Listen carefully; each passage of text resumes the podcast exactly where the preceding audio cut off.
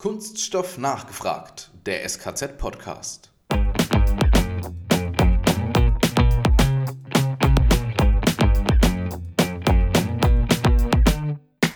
Das Thema ist vernetzt, komplex, aber bewältigbar.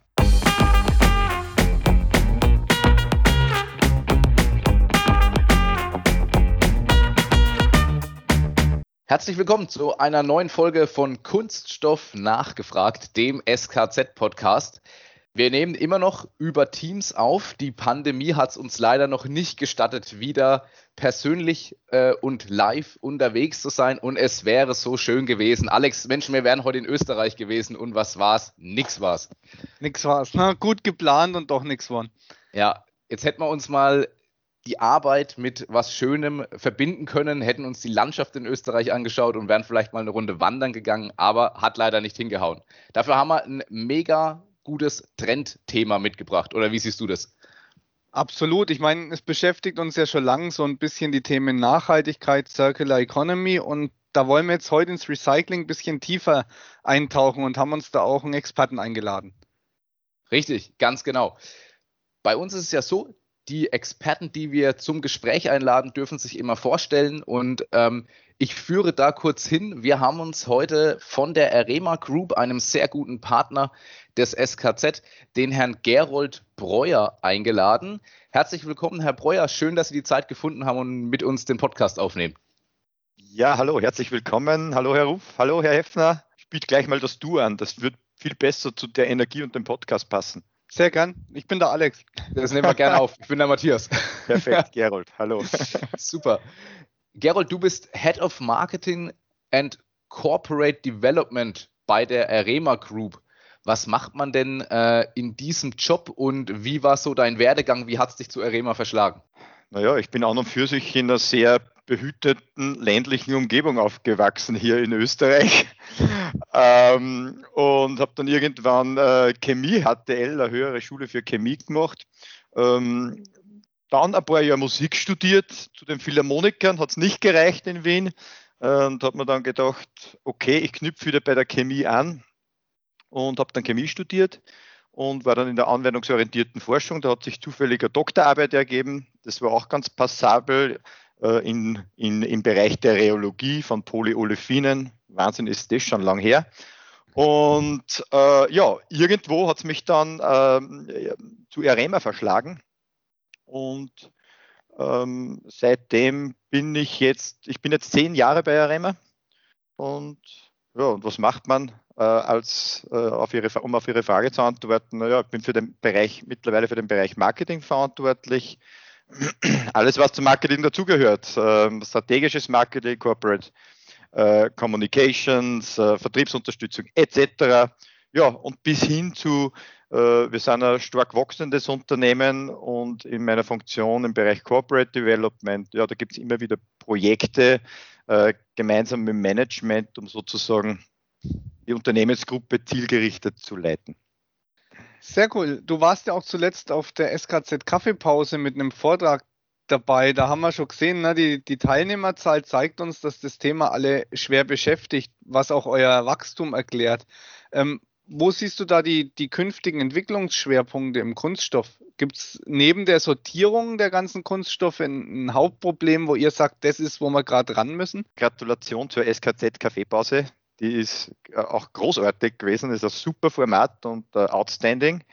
Genauso wie der Podcast. Ich wäre übrigens auch gern wieder nach Würzburg gefahren. Also mir geht die Mainbrücke richtig ab und der gute Wein. Aber irgendwann können wir wieder persönlich diskutieren und, und sprechen. Und ja, wo sind die Entwicklungsschwerpunkte? Ich glaube, die größte Herausforderung ähm, ist, die Branche zusammenzubringen. Und das ist tatsächlich auch ein Kern unserer unserer Mission, der wir uns als Arema-Gruppe stellen. Also wir versuchen wirklich die Branche zusammenzubringen, weil genau das auch der Schlüssel ist, um mehr Recycling zu gewährleisten, um Kreislaufwirtschaft äh, tatsächlich äh, Wirklichkeit werden zu lassen.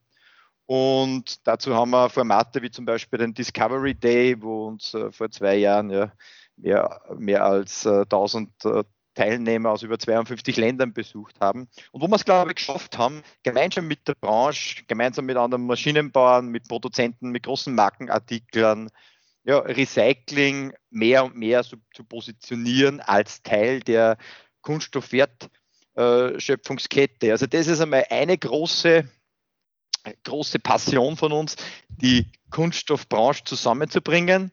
Und du hast ja gefragt, konkret Maschinenbauer, was sind da Herausforderungen? Äh, eine Riesenherausforderung sind sicher, dass die, die, dass die Anlagen auch immer größer werden in Wirklichkeit. Mhm. Ja. Also Früher ähm, war das vielleicht Anlagen ein bis zwei Tonnen pro Stunde. Jetzt sind das Anlagen mit vier Tonnen pro Stunde. Ja. Also da geht es um Jahrestonnen von 30.000 Jahrestonnen, die mit einer Anlage gewährleistet werden, also mit einer Linie.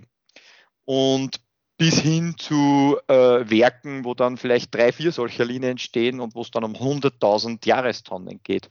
Und das ist technologisch natürlich möglich. Äh, logistisch begrenzt, aber äh, natürlich eine Herausforderung, nachdem wir jetzt auch unsere ganze Produktion ausrichten. Ähm, denn früher haben wir vielleicht äh, eine, zwei, drei, vier, ein paar solche Anlagen geliefert im Jahr und jetzt liefert man so äh, Anlagen in dieser Größenordnung monatlich aus. Ja. Jetzt interessiert es mich so als, als Vertriebler, das liegt mir dann so im Gehen. Ähm, verkauft ihr die Anlagen dann nur in, in Richtung äh, Europa, Dachregion oder gehen tatsächlich diese Riesenanlagen auch viel ins Ausland, vielleicht auch in, in Länder, wo sich das Thema Recycling gerade so ein bisschen entwickelt? Also tatsächlich äh, beliefern wir mehr als 90, als 90 Länder weltweit. Okay. Ähm, natürlich liegt der, also auch Großanlagen in, in, in Asien, in Europa, in USA, also tatsächlich quer durch. Ein großer Fokusmarkt ist natürlich Europa. Also Europa ist definitiv eine Region, die massives Know-how im Kunststoffrecycling hat.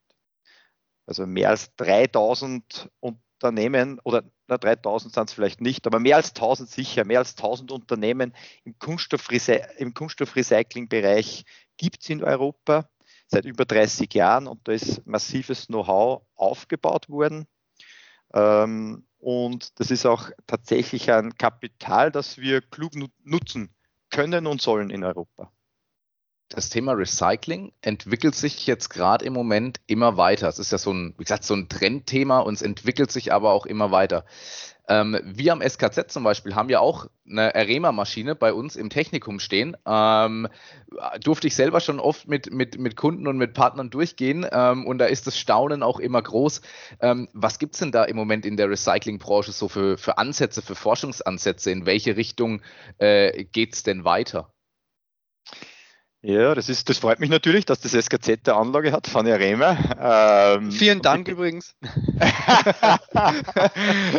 naja, bitte, ihr nutzt es ja auch. Ähm, und ähm, ich glaube, das ist, oder ich bin der Meinung, das ist äh, ein ganz ein wichtiger Punkt, hier mit Forschungszentren zusammenzuarbeiten. Wir machen das ja nicht nur mit dem SKZ, sondern auch hier in Oberösterreich. Wenn es dann einmal kommt, ihr beide, dann kann ich euch, äh, dann schauen wir auch kurz auf der Johannes Kepler Universität vorbei.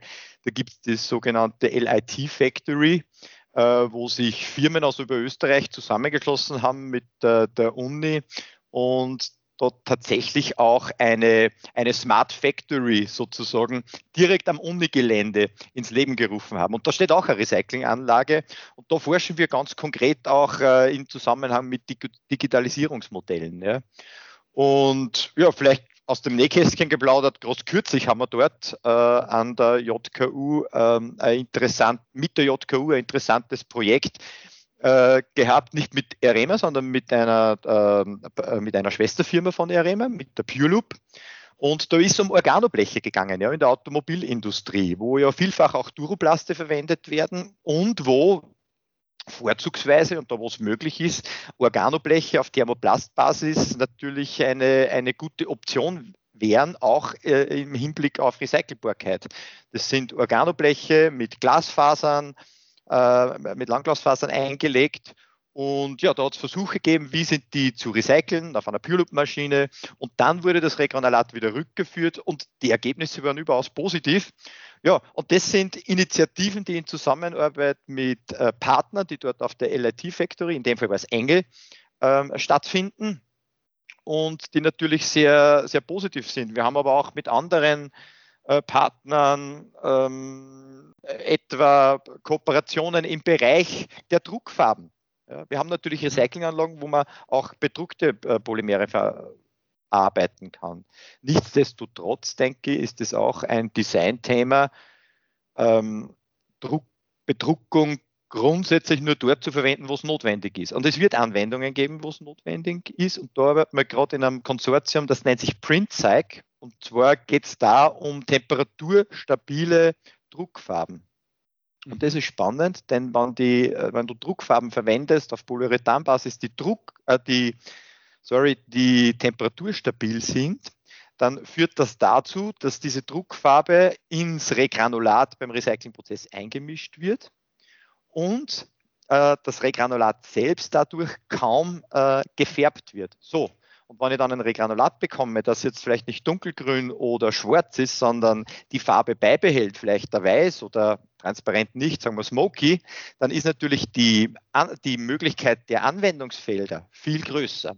Also auch in solchen Dingen, in solchen Dingen beschäftigen wir uns mit Partnern und ja, bis hin zu Online-Messungen an unseren Anlagen, wo es darum geht, Qualität zu checken, ja, sei es die Viskosität, sei es ähm, zum Beispiel die Polymerart ja, mit unserem Quality on Polymer Scan. Ja. Das sind alles Themen, die wichtig sind, um zukünftig hochqualitatives Recycling möglich zu machen und dann um äh, solche Systeme auch zu kombinieren mit, ja, wie es Reifenhäuser jetzt gerade äh, macht, mit einem R-Cycle, äh, mit einer R-Cycle-Oberfläche, wo von Verpackungen Digital Twins ähm, äh, dargestellt werden. Also, und auch da sind wir Mitglied und arbeiten aktiv äh, hier mit Reifenhäuser und den Partnern im R-Cycle-Projekt zusammen. Also quer durch äh, unsere, unsere Initiativen. Also spannend, da kommt ja noch was. Jetzt sind wir schon bei Faserrecycling, erste Ansätze für Duroplast, wo es immer hieß, ne, geht gar nicht. Ähm, wie weit ist es schon? Kann man das, sind wir schon nahe an einem, an einem Rohstoffprodukt bei Recyclingprodukten in manchen Fällen oder ganz weit weg? Ja, Alexander, das äh, muss man natürlich differenziert sehen. Ja. In manchen Bereichen sind, wir, Bereichen sind wir schon ganz weit. Also Klassiker ist Beispiel PET-Recycling. Äh, das ist seit 20 Jahren etabliert. Da hat man sich irgendwann einmal auf gewisse Standards geeinigt. Und äh, deshalb hat man da auch Recyclingquoten von ja, teilweise über 70 äh, Prozent einmal im Schnitt äh, in äh, Deutschland, ja, nahezu 100 Prozent. Ähm, aber nicht nur bei PET, auch bei Polyolefinen kommen wir bei manchen Recyclingprozessen schon sehr nahe an, an, an Rohware oder an Virgin-Material.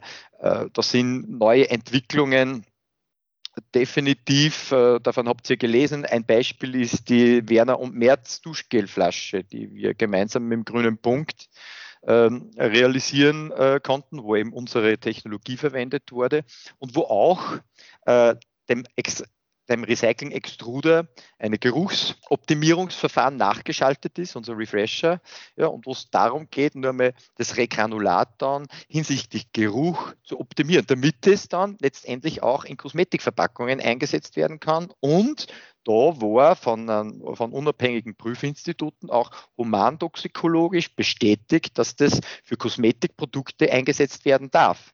So, und noch eins draufgesetzt und das war Material aus dem gelben Sack. Ja. Und jetzt noch eins draufgesetzt. Das funktioniert noch nicht mit Material aus dem gelben Sack, aber funktioniert mit Lebensmittelverpackung. Also wenn äh, die Verpackung gesammelt wird, Lebensmittelverpackung gesammelt wird, Polyolefin und dann in, dieses, in dasselbe System, mit dem diese Werner- und Merz-Flasche aufbereitet wurde, gefüttert wird, dann haben wir mittlerweile auch da schon äh, von der FDA die Zulassung, äh, ist approved, äh, wie dass das Regranulat wieder in Lebensmittelverpackung eingesetzt werden kann. Also für Lebensmittelverpackung, mittlerweile auch für, ja, gehört auch zur Lebensmittelverpackung für die Drehverschlüsse mhm. von den PET-Flaschen, die ja auch Polyolefin sind. Also da ist technologisch dann richtig viel möglich. Natürlich nicht nur von der Extrusion abhängig, sondern auch von den vorgelagerten Schritten. Da geht es auch um eine kluge Sortierung, da geht es um eine, eine, kluge Waschprozesse und Sortierung, da wäre interessant. Ja, ihr kennt sicher von PNG das Digital Watermarking.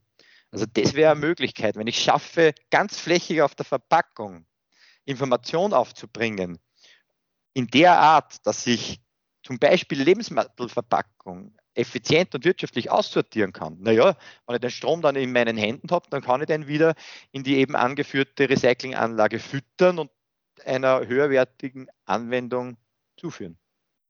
Und das ja, ist klar, ja je sottenreiner, desto besser, ne? Richtig. Und es ist ja richtig krass, gerade mit dem Thema ähm, FDA approved. Also ich meine, erstmal die, ich nenne es mal die Approveness zu kriegen, ähm, erstmal der Punkt. Und dann beim, beim, beim Thema Lebensmittel, ähm, Alex, du erinnerst dich an, unseren, an eine unserer letzten Podcast-Aufnahmen. Da haben wir unter anderem gesprochen mit Polymor von Kraus Maffei, die ja eine, eine ähm, ja, ich sag mal, ein Forum aufbauen äh, im Internet oder eine Handelsplattform, wo ich mir dann äh, meine, meine ähm, Granulate praktisch dann äh, kaufen kann, äh, online sozusagen, um das mal nur so ganz grob zu umreißen. Und da hatten wir es gerade noch drüber, auch über das Thema Geruch von, von Rezyklaten, Geruch von Regranulaten. Und da hatten es gerade noch drüber und da eine ganz äh, witzige Story. Der italienische Müll, der italienische gelbe Sack und die Regranulate riecht beispielsweise viel besser als der deutsche Müll. Also das äh, haben wir uns da erzählen lassen. Grund ist der, äh, wir Deutschen als alte Kostverächter und Banausen nutzen wohl sehr häufig Fertigsalatsoßen und die Italiener nehmen häufig nur Essig und Öl. Und dadurch würde das wohl besser riechen. Und jetzt stelle ich mir so vor, ähm, wir haben ja heute zwei Zuschauerinnen, äh, auch nochmal zwei, zwei Damen so mit im Hintergrund unseres äh, Teams-Calls. Ähm, jetzt stelle ich mir so vor, wenn ich jetzt zum Beispiel auch ja, äh, äh, Schminke, Make-up oder sowas kauft und mein Kajal riecht halt zukünftig extrem nach alten Fisch oder sonst irgendwas, ja, das muss jetzt nicht unbedingt sein. Also reichlich uncool. Wobei ja gerade für solche Artikel oft äh, Sekrete von äh, unterschiedlichen äh, Tieren ja, ähm, verwendet werden, gerade in der Parfümindustrie und so weiter. Ja, aber es also es kann halt schon nicht. sein, dass das riecht halt passt. halt nicht. Aber wenn es auch Fisch riecht, ist wahrscheinlich nicht optimal. Das ist schon sehr speziell. Kommt immer aufs Rezyklat an. Vielleicht ist es sogar förderlich, ja. Weißt du, der Geruch von Weichspüler hätte vielleicht auch wieder was. Aber okay, anderes Thema. Aber ich habe ich hab eine Sonnenbrille, die ist aus äh, recycelten Fischernetzen und ich habe äh, meine, meine Freunde mittlerweile alle damit ausgestattet und äh, sie sind verblüfft. Auch die riecht nicht nach Fisch. Also die kann man durchaus tragen. Da kenne ich übrigens zwei aus einem Podcast, die brauchen unbedingt eine neue Sonnenbrille. Ah, echt? Deswegen arbeitet ja, ich mich auf euren Besuch in Österreich. Aber wenn wir gerade bei dem Thema sind, ich kann mich erinnern, na, von, von unseren Tagungen, du hattest eigentlich fast immer ein cooles Gimmick dabei. Ne? Ich erinnere mich an eine Einfahrt auf dem Skateboard oder auch ähm, eine Frisbee, die gerade bei mir im Garten liegt, weil die Kinder die rumwerfen. Ähm, Gibt es da noch mehr so coole Projekte? Ich glaube, die Frisbee war auch Fischernetze, ne? Ja, das ist, das ist richtig, ja. Das waren Polyethylen-Fischernetze, ja. Das ist natürlich sehr medienwirksam und das merken sich, äh, das, merkt, das merkt sich das Publikum, ja. Und das war vor, vor äh, ja, so sieben, acht Jahren, als ich auf dieses Projekt aufmerksam wurde mit den Skateboards und den Frisbees, da habe ich mir das erste Mal gedacht, ja, hey, das, das, das müssen wir irgendwo, und dazu war ja Rema Recyclinganlage dahinter, das muss man irgendwo aufgreifen, weil dadurch kann man das Thema Kunststoffrecycling in den Fokus rücken. Noch dazu, da gab es ein Bild mit Prince Charles, ja, wie er dieses Keyboard in der Hand hält. Also großartige Metapher, auch die, die, die Politik dafür zu sensibilisieren, dass die Industrie hier Rahmenbedingungen braucht, ja, dass wir als Gesellschaft äh, hier, hier Rahmenbedingungen brauchen. Es gab sogar von einem US-Politiker äh, ein Bild mit der Sonnenbrille. Äh, mit der, aber das habe ich dann nach einer gewissen, also ab einem gewissen Zeitpunkt habe ich das Bild nicht mehr verwendet in meinen Vorträgen. Es gibt jetzt dann Kunden in Chile, das ist der Kunde Combaplast, das ist ein Rema-Kunde, und der hat ein großartiges Projekt ins Leben gerufen, das Projekt Atando Cabos. Und die haben ja sich zum Ziel gesetzt, die Strände Patagoniens, wo massiv, also ich habe da Bilder gesehen, wirklich massive Verunreinigungen durch Seile, Fischernetze aus der maritimen Industrie passieren. Und der hat sich zum Ziel gesetzt, das zu ändern. Und mittlerweile ist es sehr weit fortgeschritten, denn der hat es wirklich geschafft, da die lokale Fischereiindustrie dazu zu bewegen, die Seile nicht nach Gebrauch ins Meer zu werfen, sondern zu äh, lokalen Sammelstellen zu bringen. Diese Sammelstellen werden dann von Combaplast abgegriffen und der kümmert sich dann um das Recycling von diesen Seilen. Und da werden nicht nur und, und die Anfänge waren vielleicht so coole Lifestyle-Produkte wie die eben erwähnten Skateboards und, und, und Frisbees, die werden jetzt die Weltwirtschaft wahrscheinlich nicht verändern. Die sind gut für die Sensibilisierung und sind coole Produkte und äh, steht auch noch bei mir da im Hintergrund, leider nicht zu sehen im Podcast, äh, hier im Büro. Aber was Combaplast macht, ist mit Partnern mittlerweile auch technische Produkte, nämlich Paletten für einen großen grünen Getränkehersteller ja? oder ähm, für die Tulpenindustrie, für die Blumenindustrie, also so äh, Great äh, Kisten, mhm. ähm, wo, wo sozusagen der Transport von den Blumensetzlingen äh, passiert. Und da gehen schon ganz massiv Tausende und richtig Tonnagen hinein. Ähm, das heißt, das ist mittlerweile gut industrialisiert. Die Herausforderung ist auch bei den Fischernetzen wieder das Design für Recycling und auch bei den, bei den Seilen, weil da total viel unterschiedliche Polymere auch zusammenkommen. Ja. Und da haben wir wirklich ein interessantes Projekt mit Combaplast. Da ist teilweise zum Beispiel auch ExxonMobil dabei, weil äh, etwa Additivierungen notwendig sind, um diese Materialien dann zu sowas wie Kisten oder äh, langlebigen Paletten zu verarbeiten. Cooles Projekt. Gibt es aber nicht nur in Chile, sondern auch in Europa. Wie viel Sprechzeit habe ich? Ich wollte jetzt gerade sagen, äh, erzähl doch mal, was, was gibt es denn hier bei uns jetzt gleich in der Ecke? Weil ich finde es mega cool, weil es kommt eben nicht, äh, Alex, du wirst mich dafür wieder schlagen im Nachgang, äh, es kommt eben nicht die klassische Parkbank nur bei raus, sondern es kommt auch wirklich ein Produkt raus, das wieder in den Kreislauf reingeht, das wirklich wieder ja. weitere Verwendung findet. Nein, erzähl ruhig, was, was gibt es da noch in Europa? Das wäre auch eine unserer nächsten Fragen gewesen. Was ja, für Leuchtturmprojekte gibt es da noch? Und gerade wenn es das Thema Marine Litter angeht, ne, das trifft ja voll ins Schwarze. Absolut. Ich glaube, dass das Thema Marine Litter auch genau dafür der Grund war, dass das Thema ähm, Kreislaufwirtschaft, äh, Kunststoffrecycling vor sechs, sagen wir mal fünf, sechs Jahren so richtig an Fahrt aufgenommen hat. Denn da ist dann der gesellschaftliche Druck so groß geworden, dass das auch die Politik aufgegriffen hat, dass das Markenartikel aufgegriffen haben. Und dann ist so richtig Fahrt ähm, in die Sache gekommen. Da können wir vielleicht noch ein bisschen drüber plaudern. Jetzt bleibe ich einmal bei den Fischernetzen in Europa. Ähm, das ist die Firma Plastics in Dänemark. Die habe ich, das war übrigens, und deshalb erzähle ich das jetzt, das war meine letzte Dienstreise außerhalb von Österreich vor, vor, circa zwölf Monaten. Unglaublich, ja. Ähm, war aber eine coole Dienstreise, denn auch Plastics hat den ähm, Weg gesucht, ähm, hat die Kommunikation aufgenommen mit der maritimen Industrie, nicht nur in Dänemark, sondern auch in den umliegenden Ländern. Und die recyceln mittlerweile auch auf ihrer Rema-Anlage verschiedenste Fischernetze, haben da irrsinnig viel Know-how aufgebaut und alles andere als in eine Parkbank. Äh, also ein richtig cooles Produkt von äh, sind, sind zum Beispiel Stühle, ja, also Designerstühle, die da verarbeitet werden, Handycovers. Also alle diese Dinge, wo schon ein, ein hohes Maß an Qualität äh, notwendig ist und was wird was mir da auch gefällt, ist, wenn das in, in, in langlebige Produkte geht. Ja. Also Recycling-Kreislauf schließen ist immer so, behaftet mit, das muss wieder in dieselbe, in dieselbe Anwendung gehen. Es kann in dieselbe Anwendung gehen und das macht natürlich auch Sinn, wie zum Beispiel bei einer PET-Flasche, aber ich glaube, man kann das auch spiralförmig sehen. Ja? Je lange man das im Kreislauf halten kann, umso besser. Jedenfalls ähm, auch aus diesen Materialien können richtig gute Produkte gemacht werden und ähm, Plastics äh, arbeitet zum Beispiel auch mit, wie heißt denn der Junge? Ich glaube, Owen Slate, oder? Der diese, äh, der den Meeresmüll abschöpft und mit seinem und, Projekt, äh, ja, wo er über die Meere fährt, ja. Ich habe jetzt den Projekttitel nicht parat, aber äh, da gibt es ein Video auf YouTube, wo die auch Material von ihm sozusagen äh, verarbeiten, auch in diese Richtung. Ich meine, das Ausschöpfen der Meere, das soll nicht unser Langfristziel sein, das soll mittelfristig oder ja, mittelfristig äh, nicht mehr notwendig sein. Ich hoffe, dass intelligente Sammelsysteme ähm, in den nächsten 10 bis 20 Jahren weltweit gibt. Ja. Bis dahin braucht man unterschiedliche Herangehensweisen. Äh, nicht nur die hochtechnologisierten wie in Europa, sondern gibt es auch andere.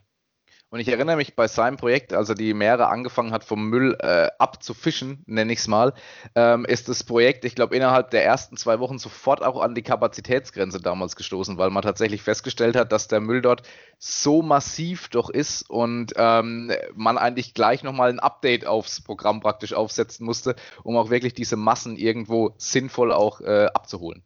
Okay. Also es ist ja. schon heftig. Es, es, es, ist wirklich so, dass, dass da wirklich ganz, ganz viel ähm, Potenziale noch drin stecken. Führt ja. uns aber auch zu, zu unserer Frage. Sorry, ja, gerne. Aber Na, also, zu, zu, ergänzen, das wäre interessant in dem Zusammenhang. Ja, gerne. Ich gar nicht ins Meer bekommen. Und habt ihr von Mr. Green gelesen? Natürlich. Ja, sehr gut. Wäre, wäre ja auch, der, unsere, unsere Kollegin aus Netzwerk und Event äh, hatte genau. Mr. Green auch als Vortragenden bei uns und dann kam Corona.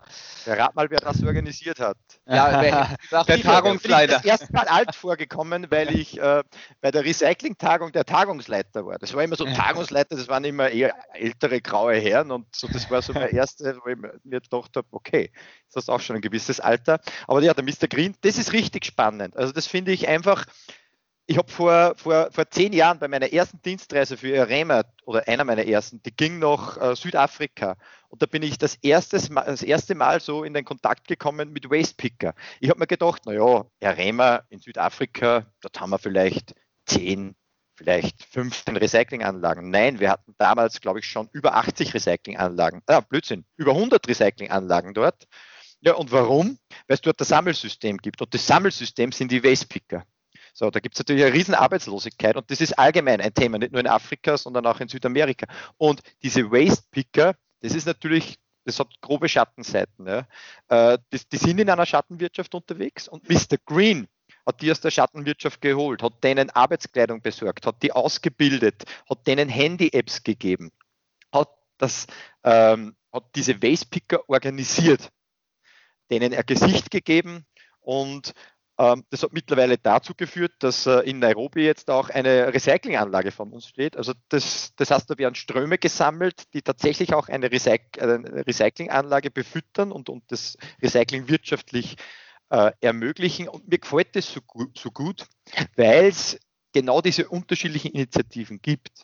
Ja, wenn es wo äh, in solchen Ländern, da gibt es ja nicht die Infrastruktur, die Sammelinfrastruktur. Da gibt es aber viel Arbeitslosigkeit. Das soll jetzt vielleicht keine langfristige Lösung sein, aber das ist eine erste Möglichkeit, um in das Thema einzusteigen, damit es auch an Fahrt aufnimmt. Und das ist sozusagen ein erster Evolutionsschritt.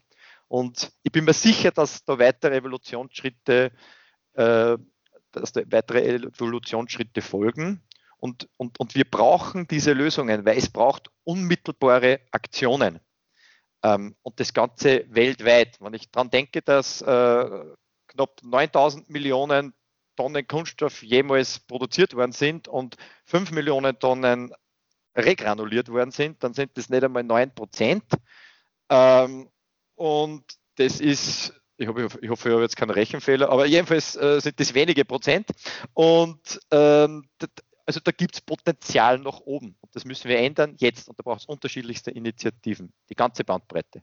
Genau. Ein super schönes Projekt, ne, Matthias? Vor allem gerade äh, neben dem Nachhaltigkeitsgewinn gleich noch äh, den sozialen Aspekt, ne, der ja dann da wirklich Wirtschaftszweige auch entstehen lassen kann.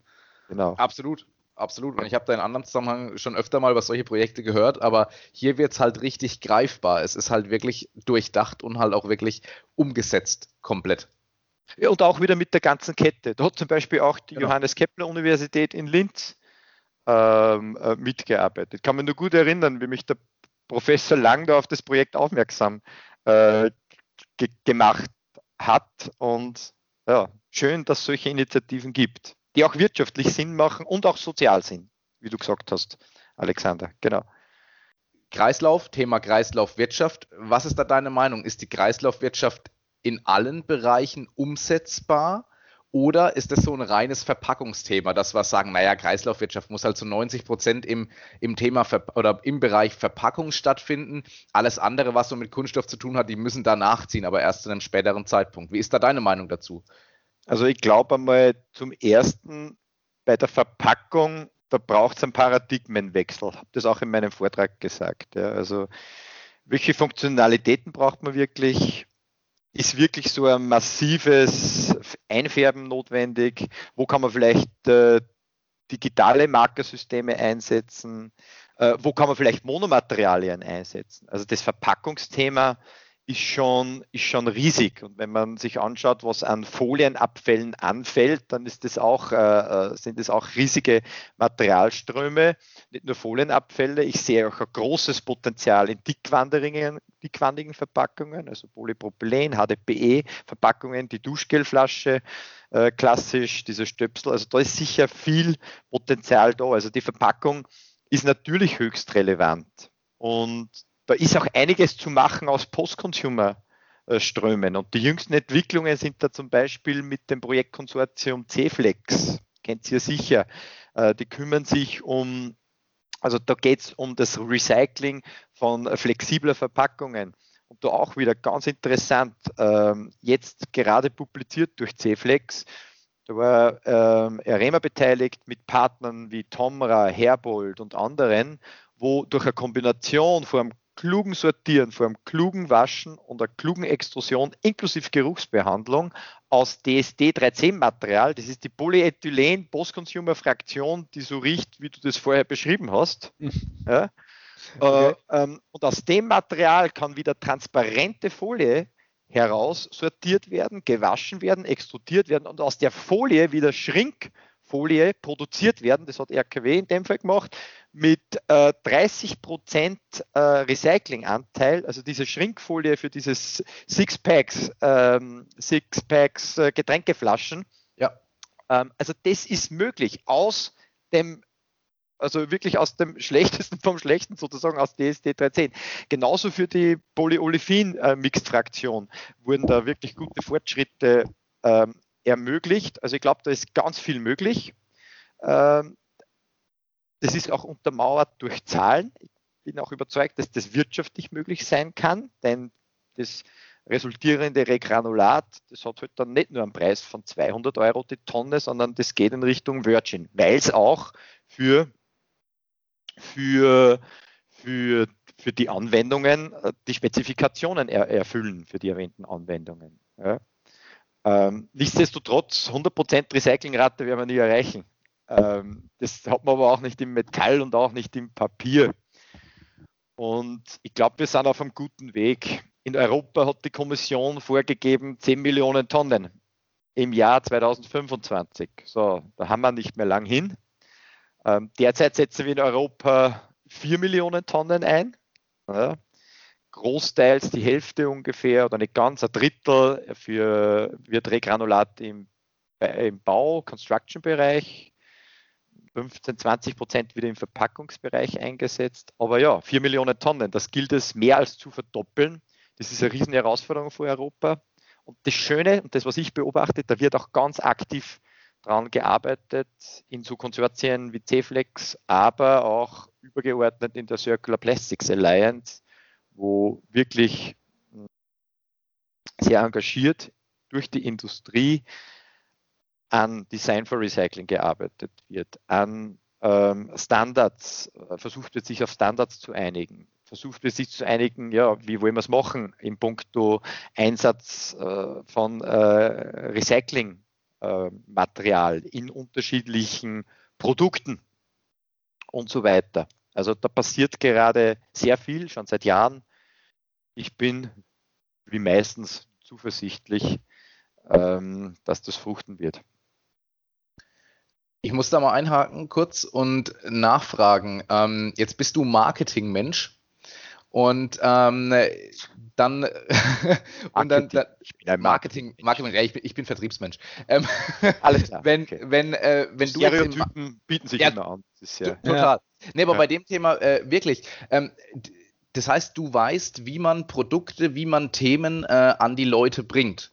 Ähm, was sagst du denn dann zum, zum schlechten Image von, äh, von Kunststoff? Und wenn doch eigentlich wirklich schon so viel auch beim Thema Recycling gemacht wird und ähnlichem, habe ich persönlich immer so das Gefühl, ja, wir in der Kunststoffbranche, wir wissen das, wir wissen, dass hier gearbeitet wird, aber irgendwie kommt es nicht an die breite Masse und an die Öffentlichkeit, weil da haben wir immer noch mit einem riesengroßen Imageproblem zu kämpfen. Und wenn man sich jetzt vorstellt, Kunststoff wäre ein Unternehmen, dann hätte dieses Unternehmen richtig zu kämpfen, wieder aus einem tiefen Loch rauszukommen.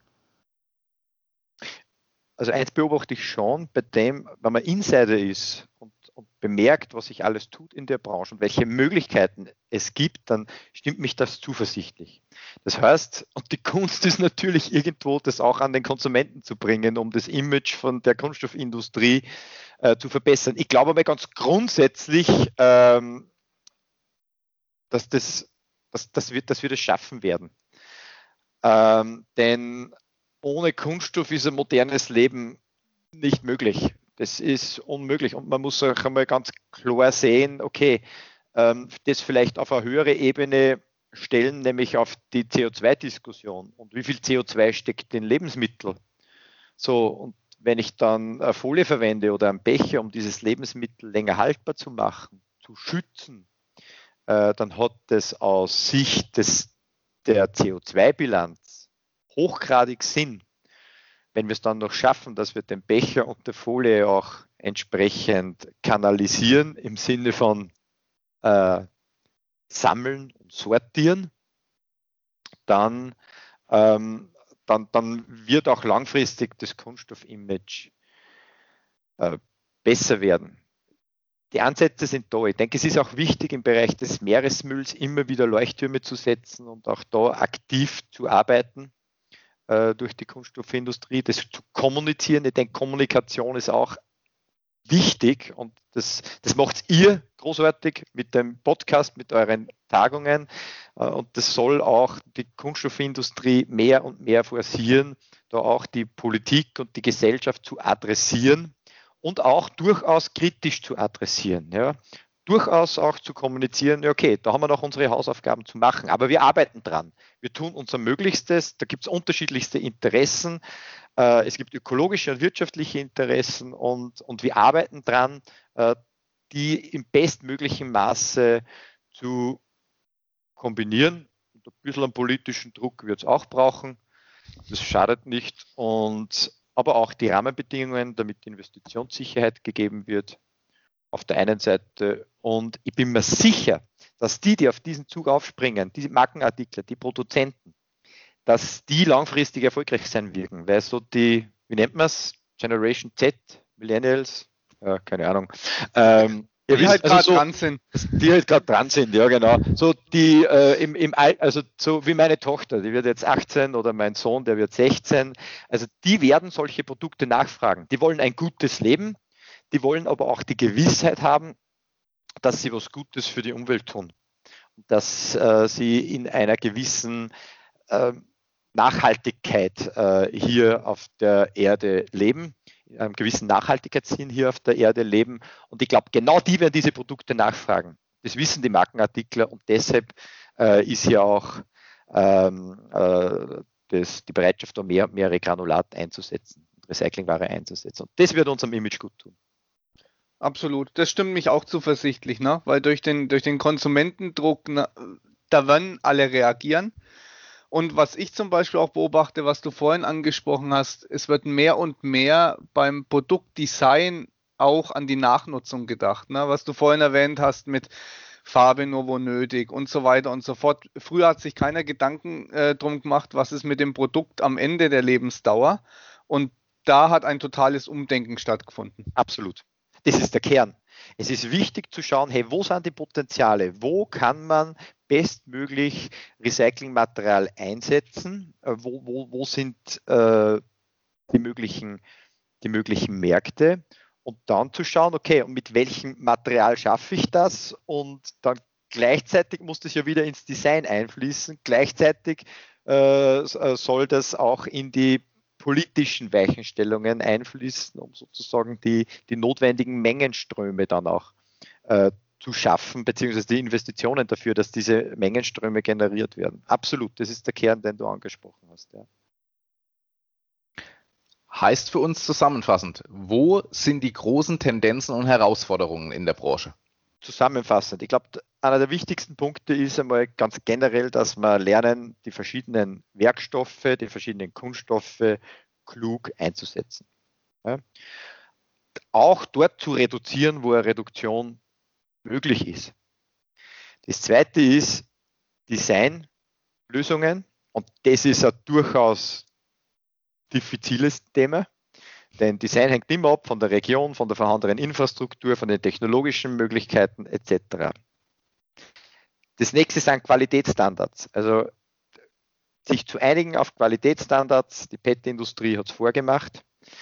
Äh, der dritte, das vierte ist digitale Möglichkeiten. Ich habe vorhin R-Cycle, da gibt es, du hast da diese äh, Polymer-Handelsplattformen erwähnt, also auch Stichwort äh, Blockchain-Technologie. Also hier diese klug einzusetzen, das wird auch ein Schlüssel, da bin ich davon überzeugt.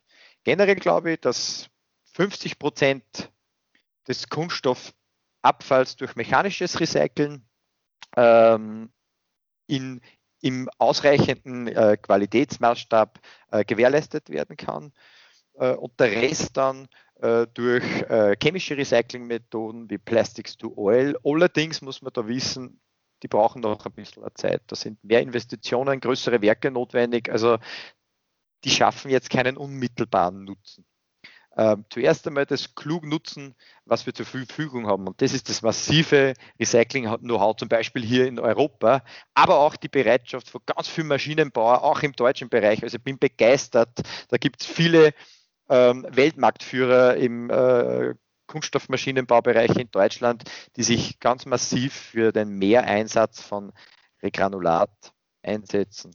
Ja, und je entschlossener wir das als Industrie machen, und je entschlossener das die Partner, die Beteiligten machen, umso erfolgreicher werden wir sein. Und, und, und die, die, das, die am entschlossensten sind, werden äh, am meisten partizipieren bei diesem Erfolg. Da bin ich, da bin ich überzeugt davon.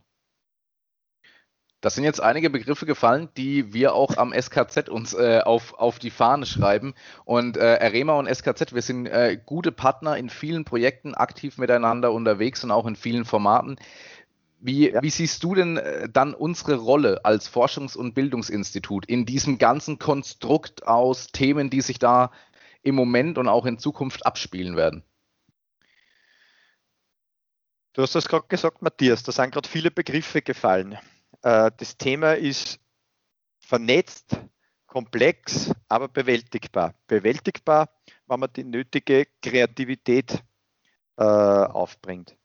Und Kreativität ist gerade etwas, was in äh, Forschungszentren und im universitären Bereich, ja, das ist, das ist essentiell, äh, um Neues zu entwickeln. Und, ähm, und wenn wir es schaffen, diese, diese Kreativität mit dem äh, Know-how, das wir in dieser Industrie haben, zu, zu verquicken, zu vernetzen, und daraus Neues zu generieren, dann werden wir mehr Kreislaufwirtschaft generieren, generieren können. Das war jetzt sehr philosophische Antwort, gell?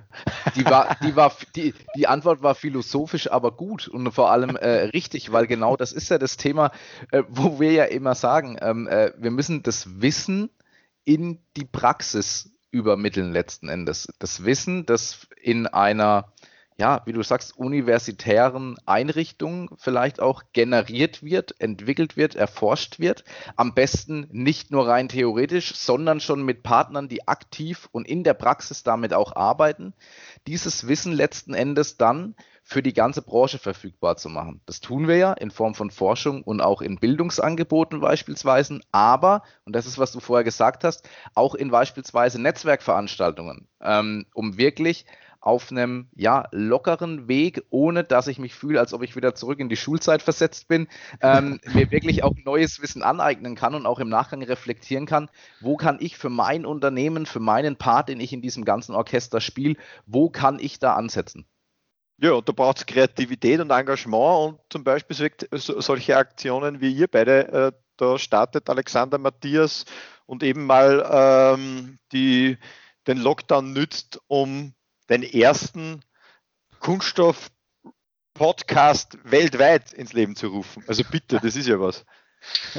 Und ich bin einer der ersten Gäste. Also jetzt werde, jetzt werde, jetzt werde ich erst so richtig nervös. Jetzt realisiere ich erst, was sich äh, in den letzten 50 Minuten abgespielt hat. Ja, aber jetzt sind wir fast durch, das passt schon. Genau, das heißt, du bist okay. bei einem zukunftsträchtigen Schritt dabei und Zukunft ist auch ein echt gutes Stichwort. Was können wir uns in Zukunft von Arema und von dir erwarten? Was kommt auf uns zu? An welchen Projekten seid ihr vielleicht dran, wo wir uns jetzt schon drauf freuen dürfen? Also ja, jetzt sind wir schon fast am Ende. Die Frage hättest du mir vor 30 Minuten stellen sollen. Aber ich bin mir sicher, wir werden noch bei einigen Podcasts eingeladen.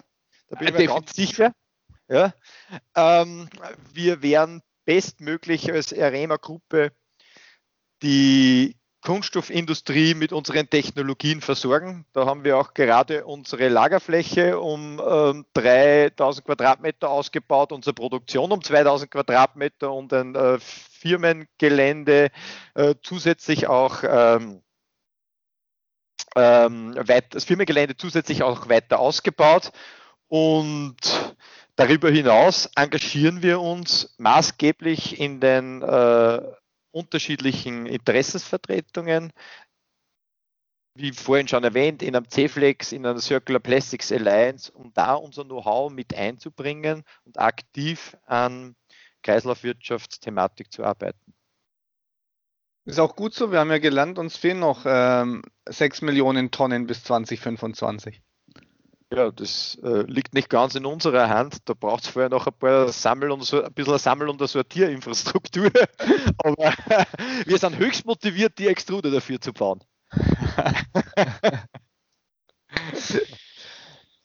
Alex, dann sind für diesen Podcast, und ich sage bewusst für diesen Podcast, alle unsere Fragen beantwortet. Ich glaube, das war viel, viel interessanter Input und wird auch definitiv unsere Hörer und Hörerinnen wieder ein ganzes Stück weiterbringen. Und uns hat es auch weitergebracht. Also auch äh, ich für meinen Teil habe wieder vieles Neues dazugelernt. Gerold, in dem jo. Sinne können wir, der Alex und ich, uns eigentlich nur bei dir bedanken ähm, für deine Zeit, für die offenen Worte und auch die ein oder andere doch sehr lustige Anekdote auch. Ähm, wir hoffen, dir hat es genauso viel Spaß gemacht wie uns. Also mir hat das riesig Spaß gemacht. Ihr macht das tiptop, Alexander Matthias. Ich kann euch nur gratulieren und ihr habt es auch geschafft, eine lockere Atmosphäre zu schaffen. Also ich war selten so wenig nervös äh, bei einem Interview. Ähm, war großartig. Herzlichen Dank und herzlichen Dank für die äh, außergewöhnlichen Initiativen, die das SKZ ganz allgemein setzt. Wir haben zu danken. Immer weiter. Ja, Alex, und uns beiden bleibt dann jetzt zum Schluss eigentlich wie immer nur noch eins. Kunststoffwissern zur Selbstverteidigung.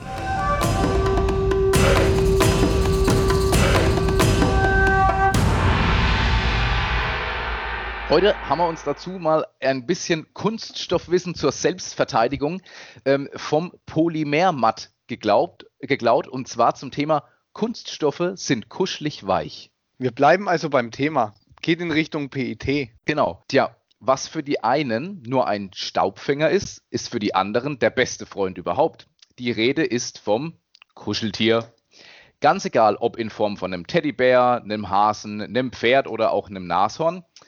Der flauschige Begleiter von allen Kindern und übrigens auch von so manchem Hund beispielsweise muss überall mit hin und im Laufe seines Lebens muss der auch so einiges durchmachen der ertrinkt mal fast im Wasser, der wird am Strand fast begraben oder fällt auch mal von einem Fahrrad oder von einer Tischkante. Aber all das überlebt das Kuscheltier. Alex, warum?